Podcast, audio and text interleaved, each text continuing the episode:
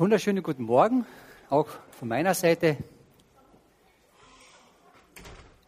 Generation What ist diese Woche durch die Medien gegangen.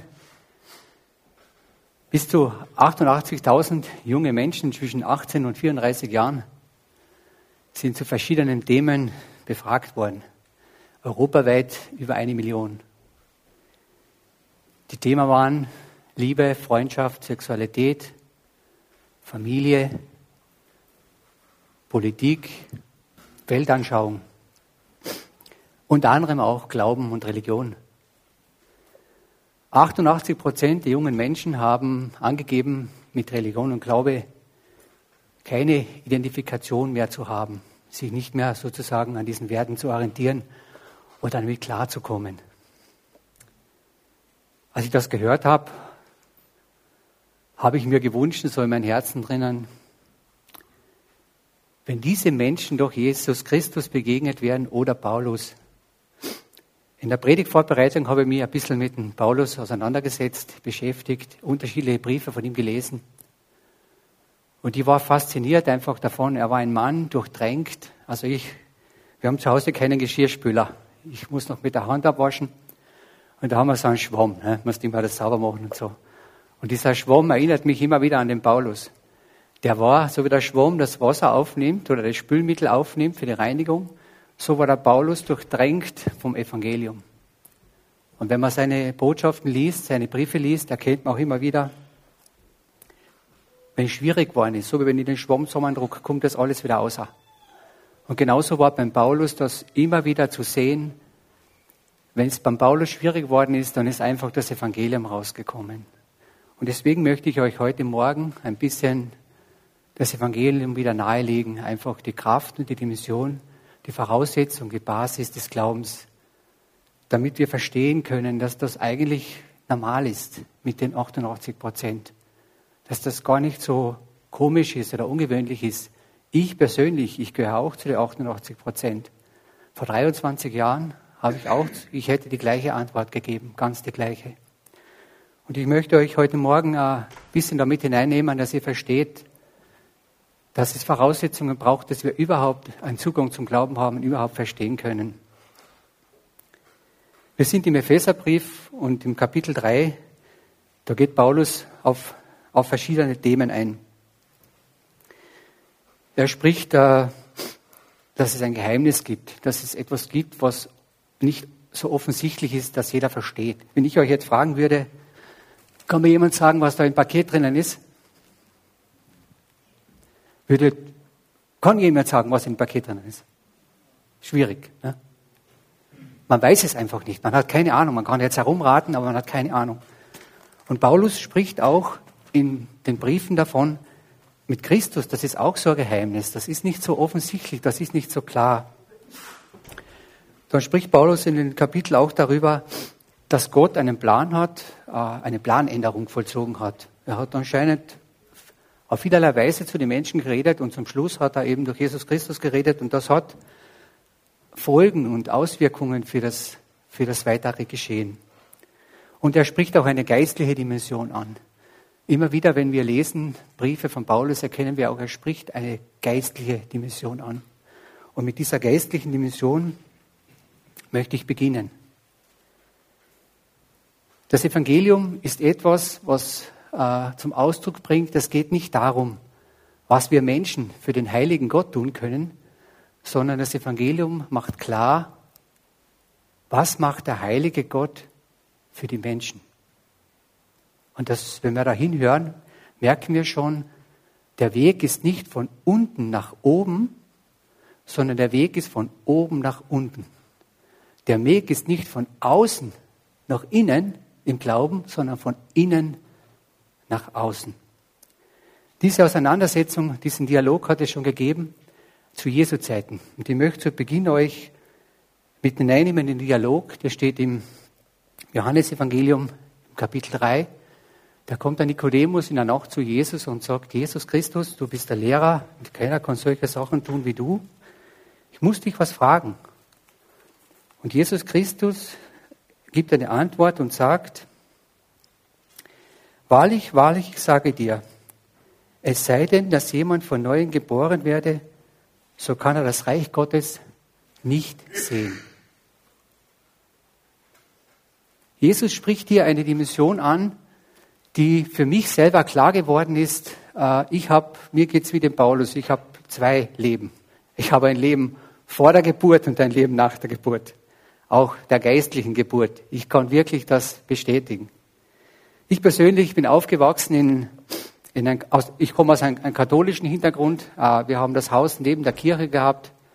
Meine Eltern waren kirchlich engagiert. Meine Mutter war Mesnerin.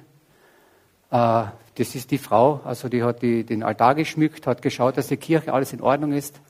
Mein Vater war eher, im, äh, hat eher außen herum alles sauber gemacht, hat auch die, die Toten beerdigt, also er war Totengräber, hat das Grab geschaufelt und die Leute begraben.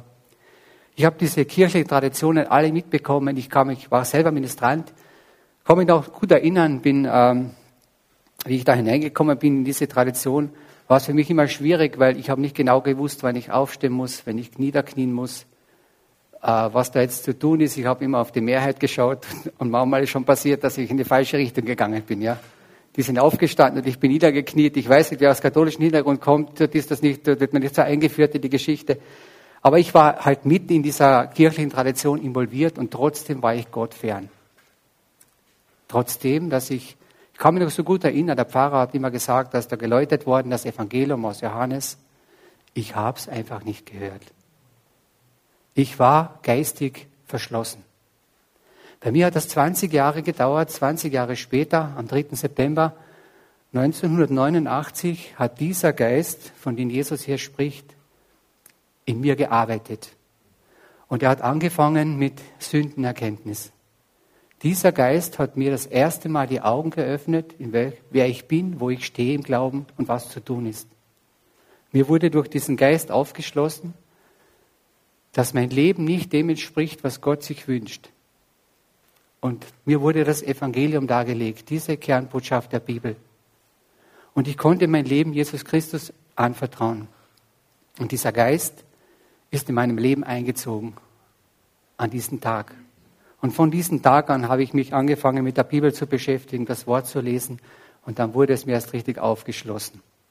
Ich habe vor einigen Wochen, äh, äh, einige Jahre ist das schon her, ein Erlebnis gehabt in, der, in den äh, Südpark.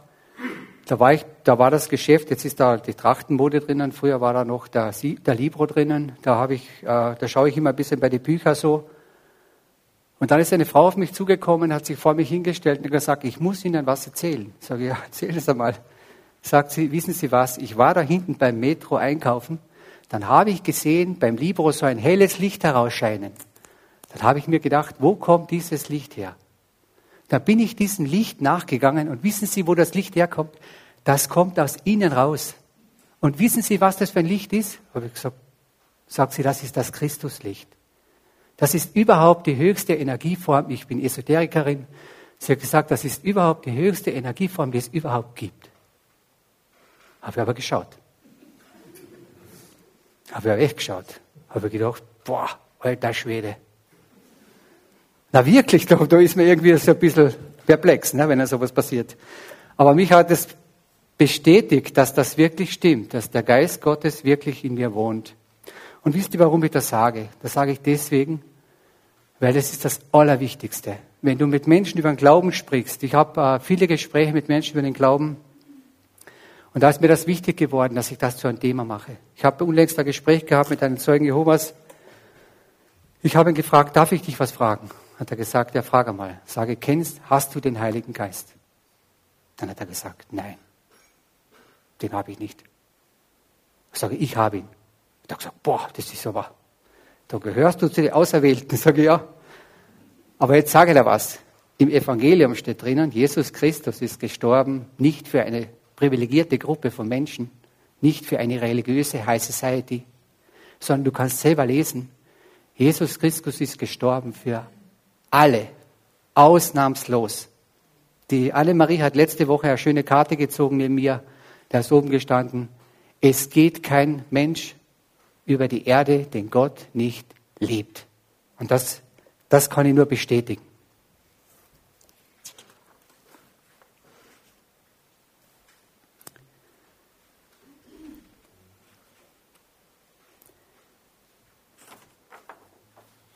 Jesus Christus äh, geht in den Versen danach darauf ein, dass er sagt, wir müssen neu geboren werden. Wir brauchen eine geistige Wiedergeburt. Der Nikodemus hat gesagt, ich verstehe das nicht. Jesus, soll ich wieder in mein Mutterleib hinein oder, oder wie, wie meinst du das? Und Jesus Christus hat gesagt, es ist, es geht nur so. Es geht nur so. Und im Johannesevangelium, ich empfehle wirklich, lest das Johannesevangelium. Das ist ein tolles Evangelium, was das Evangelium, das ganze Evangelium wunderbar beschreibt. Warum frage ich euch das? Warum gehe ich auf diese Geburt ein? Das ist die Frage. Paulus geht in diesem Text auch auf ein Erbe ein. Das heißt, wenn wir über Erbschaft sprechen, müssen wir über Geburt sprechen. Das ist ganz wichtig. Ich habe die Geburtsurkunde vom Nikolaus jetzt durchgelesen. Wisst ihr, was da oben steht? Da steht drauf, Name Nikolaus Grazadin.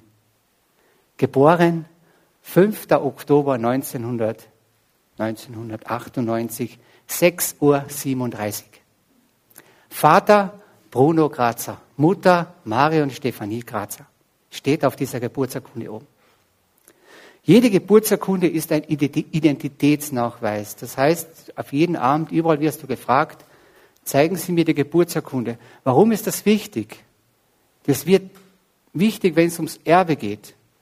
Weil dann wird man sie fragen, sind Sie wirklich der Sohn von der Familie oder ist es? Und Jesus Christus hat gesagt, der Vater hat mir alles übergeben. Alles. Er hat mich zum Erben gemacht über alles. Ich habe eine Situation erlebt, die hat mich irgendwie auf das erinnert. Ich bin äh, LKW-Fahrer, habe für eine äh, Klagenfurter Baufirma einen Bauern beliefert, äh, der hat einen neuen Stall gebaut, habe Baumaterial hingefahren und da muss man den Lieferschein unterschreiben. Da gehe ich hin zum Bauer, sage du musst unterschreiben, den Lieferschein. Sagt er, du, ich habe alles meinem Sohn übergeben. Du musst zum Sohn gehen, der hat alles jetzt übernommen. Habe ich gedacht, so ist es. Da geht zum Sohn hin, sagt er, ja, ich bin jetzt, ich habe das alles übernommen, ich bin zuständig, ich werde unterschreiben. Aber wisst ihr, wo ich mich noch mehr gefreut habe? Da waren auch Kinder. Da sind Kinder rumgelaufen. Und das waren die Kinder von diesem Sohn. Und so habe ich mir das vorgestellt, genau so ist das mit uns Christen. Wir sind Kinder, wir sind nicht Erwachsene, wir sind Kinder und Kinder sind, die spülen da um am Bauernhof und das kehrt alles ihnen, weil es aus dem Vater kehrt von ihnen. Und genauso ist mir das wieder neu groß geworden, dass Jesus Christus eingesetzt worden ist zum Erbe über alles. Und wenn ich, wenn wir in Christus sind, dann sind wir Erben und wir sind aber Kinder. Wir sind keine, keine Erwachsenen. Wir sind Kinder. Jesus hat das in einem anderen Vers angesprochen. Den Kindern gehört das Himmelreich, so, so beschreibt er das. Und Kinder verhalten sich anders wie Erwachsene. Wisst ihr, wie Kinder, ich, ich habe mit denen zu tun gehabt. Gesunde Eltern haben das Bestreben, dass, dass sie sich um ihre Kinder kümmern. Sie sind einfach da für sie. Sie bemühen sich um sie. Sie wollen, dass es ihnen etwas wird. Sie setzen sich für ihre Kinder ein. Das ist völlig normal. Es gibt natürlich da Bereiche, wo das nicht so gut funktioniert, aus welchen Gründen auch immer, aber das ist für mich jetzt nicht der Maßstab. Ich möchte die, die gesunde Familie beschreiben. Es ist selbstverständlich, dass Eltern für ihre Kinder da sind. Gibt es jemanden hier in der Gemeinde, der für ihre, ihre zweijährige Tochter eine Miete verlangt?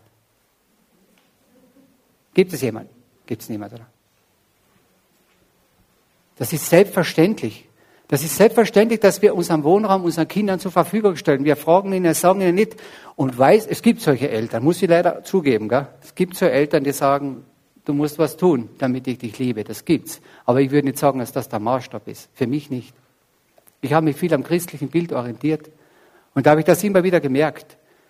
Gott ist einer, der sagt, ich möchte alles von dir und ich gebe alles. Er gibt wirklich alles.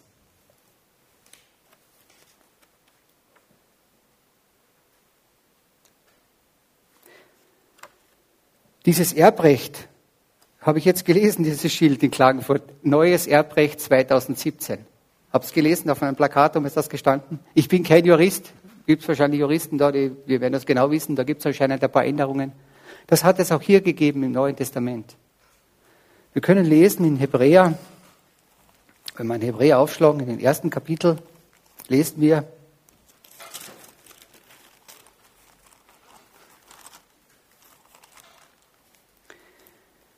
nachdem Gott vielerlei, äh, nachdem Gott vor Zeiten vieler, vielfach und auf vielerlei Weise geredet hat zu den Vätern durch die Propheten, hat er in den letzten Tagen zu uns geredet durch den Sohn.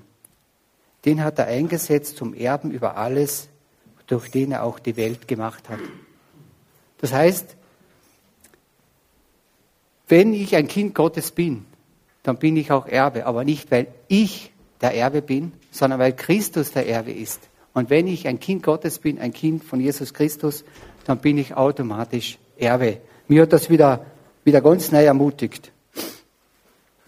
Jetzt fragst du dich vielleicht, ja, was hat denn das mit dem Text zu tun, den wir heute eigentlich durchmachen sollen im Epheser?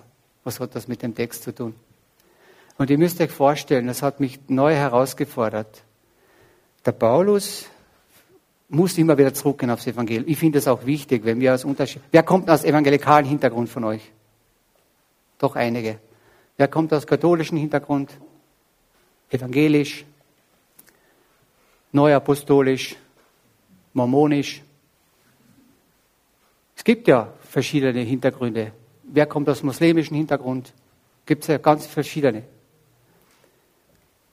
Die Einheit, das hat der Hans Weise gesagt, die Einheit können wir nicht von außen nach innen schaffen. Die Einheit wird geschaffen von innen nach außen. Und da finde ich es wichtig, dass wir zuerst uns fragen, haben wir diesen Geist Gottes? Ist er in uns? Haben wir uns entschieden für Jesus Christus? Haben wir einen, äh, diesen Geist Gottes? Und wenn wir den haben, dann können wir als Gemeinde wirklich wirksam werden. Wirklich. Ich habe äh, ich tue LKW fahren mit, mit Kran und so. Und ihr müsst euch vorstellen, ich habe da so eine Fernbedienung und die Haberlein, die da betätigt, das macht der Kran. Ich kann 1500 Kilo 12 Meter ausheben. Das ist mein verlängerter Arm. Und genauso wie dieser Kran mein verlängerter Arm ist, genauso, was müsst ihr euch vorstellen, ist die Gemeinde für Jesus Christus. Jeder, der darin sitzt, ist der verlängerte Arm Christi. Und das kann er nur sein, wenn er wiedergeboren ist. Und wenn du nicht wiedergeboren bist, wenn du den Geist Gottes nicht hast, nicht schlimm, nicht schlimm. Komm auf mich zu, ich rede mit dir gern, ich zeige dir das im Evangelium, wie das geht, dass man zum Geist Gottes kommt und was das für Auswirkungen hat, wenn der Geist Gottes in dir kommt. Aber ich setze das voraus, dass wir überhaupt als Gemeinde wirksam werden können, wenn wir geistlich unterwegs sind. Wisst ihr, Jesus hat das selber betont im Johannesevangelium, im Kapitel 16 ist das, ist das, das ist das Kapitel, bevor Jesus dieses hochpriesterliche Gebet spricht. Da können wir lesen, ich werde weggehen und ich werde euch einen Tröster schicken und dieser Tröster wird euch in alle Wahrheit leiten und führen. Denn wenn ich nicht weggehe, kommt der Tröster nicht zu euch. Wenn ich aber weggehe, will ich ihn zu euch senden. Und wenn er kommt, wird er der Welt die Augen auftun über die Sünde und über die Gerechtigkeit und über das Gericht. Und ein paar Verse weiter lesen wir, das hat mich aber das ermutigt. Du hast vielleicht das Erlebnis nicht gehabt, was ich gehabt habe im Libro, wo einer herkommt und sagt, der Geist Gottes wohnt in dir. Du fragst dich vielleicht, wie war sie das jetzt wirklich, dass der Geist Gottes in mir wohnt? Gibt es jemanden, der diese Frage hat, weiß ich, dass der Geist Gottes in mir wohnt? Ich möchte ermutigen, wisst ihr, wie das wisst? Da steht drin, dieser Geist hat eine besondere Eigenschaft, er verherrlicht Christus. Du kannst das prüfen, ob du den Geist Gottes hast, indem du schaust, wird Christus verherrlicht.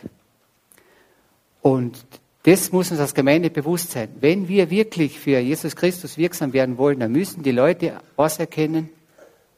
Was, wen müssen sie erkennen?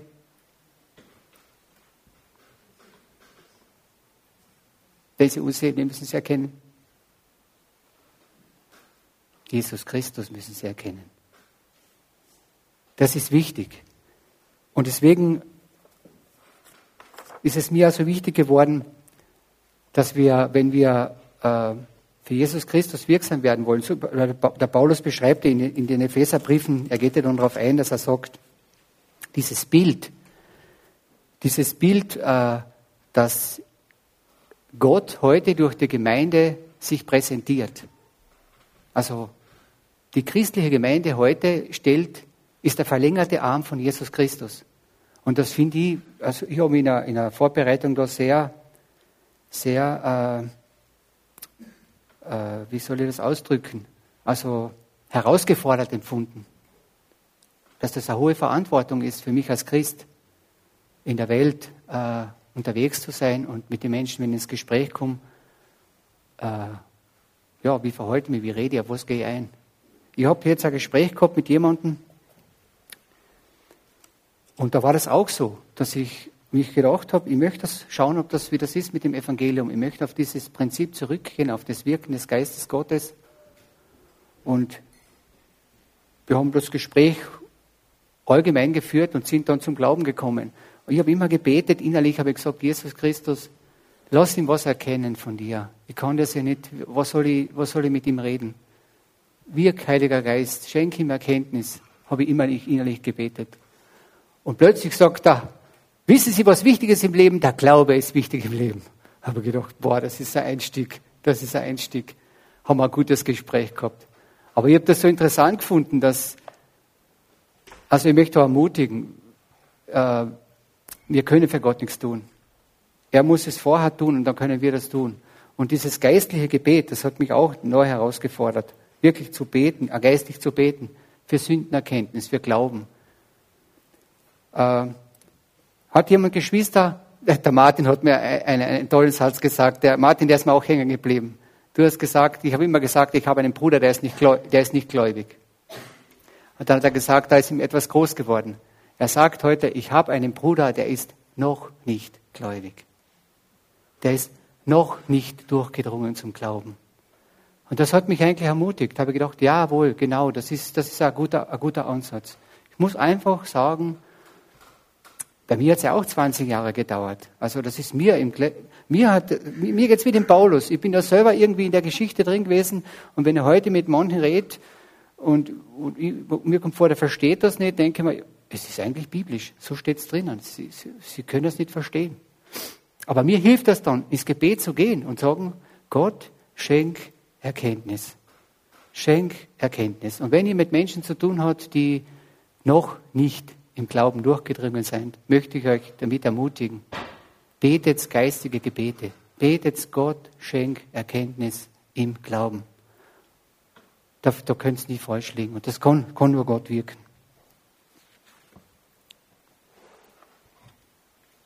Bin ein bisschen rausgekommen aus dem Konzept. Hoffe, es ist nicht schlimm, aber das Wichtigste habe ich eh gesagt. Ich möchte zusammenfassen. Für mich ist es ein Wunder, wenn ich da hineinschaue, weil Gott nicht nur, Gott hat einen Sohn, aber dieser Sohn hat viele Kinder. Und ich freue mich gerade in unserer Gemeinde, wir haben so viele Kinder aus unterschiedlichen Kulturen, wie der Hans Weise bestätigt hat. Und das ist ja so wie in einer eigenen Familie, gell? Da kann man sich die Kinder nicht, die, die Geschwister nicht aussuchen. Und so ist es in der Gemeinde. Aber wisst ihr, was für mich wirklich ein großes Zeugnis ist? Das ist für mich immer wieder ein Zeugnis. Egal aus welcher Kultur, egal aus welcher Religion, egal aus welcher familiärer Prägung, egal aus welcher Bildungsstand. Wenn Christi Geist in der Person eingezogen ist, dann sind wir uns einig. Einig. Und das ist auch für mich also ein großes Zeugnis, dass das Evangelium viele Kulturen, viele Bildungsschichten, viele unterschiedliche Herkünfte zusammenführen kann durch diesen einen Geist von Jesus Christus. Das ist ein großes Zeugnis für mich persönlich. Ich möchte euch ermutigen, wenn ihr mit Menschen über den Glauben sprecht, besinnt euch auf das Evangelium zurück, besinnt euch auf eure eigene Geschichte zurück. Und ich fühle mich ehrlich als Begnadeter. Was Gnade ist, weiß man immer erst dann, wenn man es erfahren hat oder wenn einem Sachen passieren, wo man sagt, boah, das habe ich alles falsch gemacht und es ist trotzdem nichts passiert. Habt ihr so Situationen schon gehabt?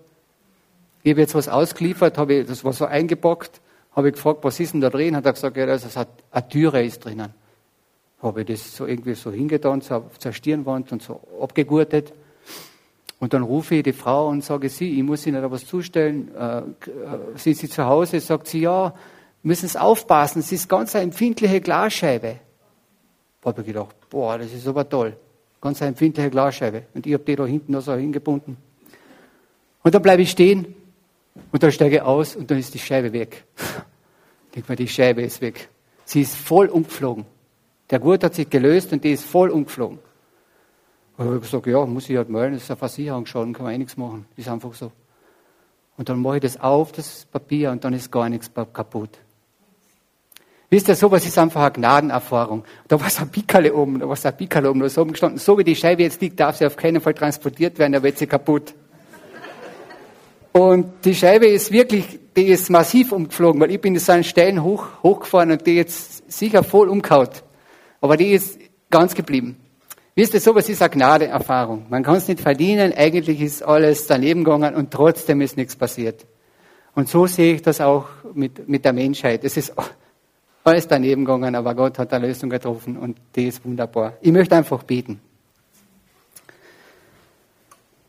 Hier, Vater im Himmel, ich möchte dir danken für das Privileg des Evangeliums, so wie du es beschreibst in deinem Wort, dass du uns neu geboren hast aus Wasser und Geist, dass dein Geist in uns eingezogen ist, das Großartige in uns bewirkt, das Wirksame in uns bewirkt und dass das aus Gnade geschehen ist. Wir haben es nicht verdient, aber du hast es uns zukommen lassen. Ich möchte dir danken, Jesus Christus, dass wir, wenn wir hineingeboren sind, in deine Familie, dass wir auch Erben sind, Miterben sind und Kinder von dir. Dass du uns so behandelst wie Kinder. Du segnest uns, du beschützt uns, du bewahrst uns, du leitest uns, du führst uns. Ja, ich danke dir einfach dafür. Ich möchte auch danken, Jesus Christus, dass du die Idee der Gemeinde gehabt hast, dass wir aus unterschiedlichen Familien, aus unterschiedlichen religiösen und familiären und kulturellen und Bildungsschichten zusammenkommen können und uns miteinander verstehen, weil dein Geist am Wirken ist. Ich bitte dich, Herr Jesus Christus, dass du speziell unsere Gemeinde segnest, bewahrst, beschützt und leitest und uns hilfst, diesen 88 Prozent der noch nicht Gläubigen angemessen zu begegnen mit deinem Evangelium und ihnen eine Hilfe und Unterstützung sein können als verlängerter Arm von dir. Amen.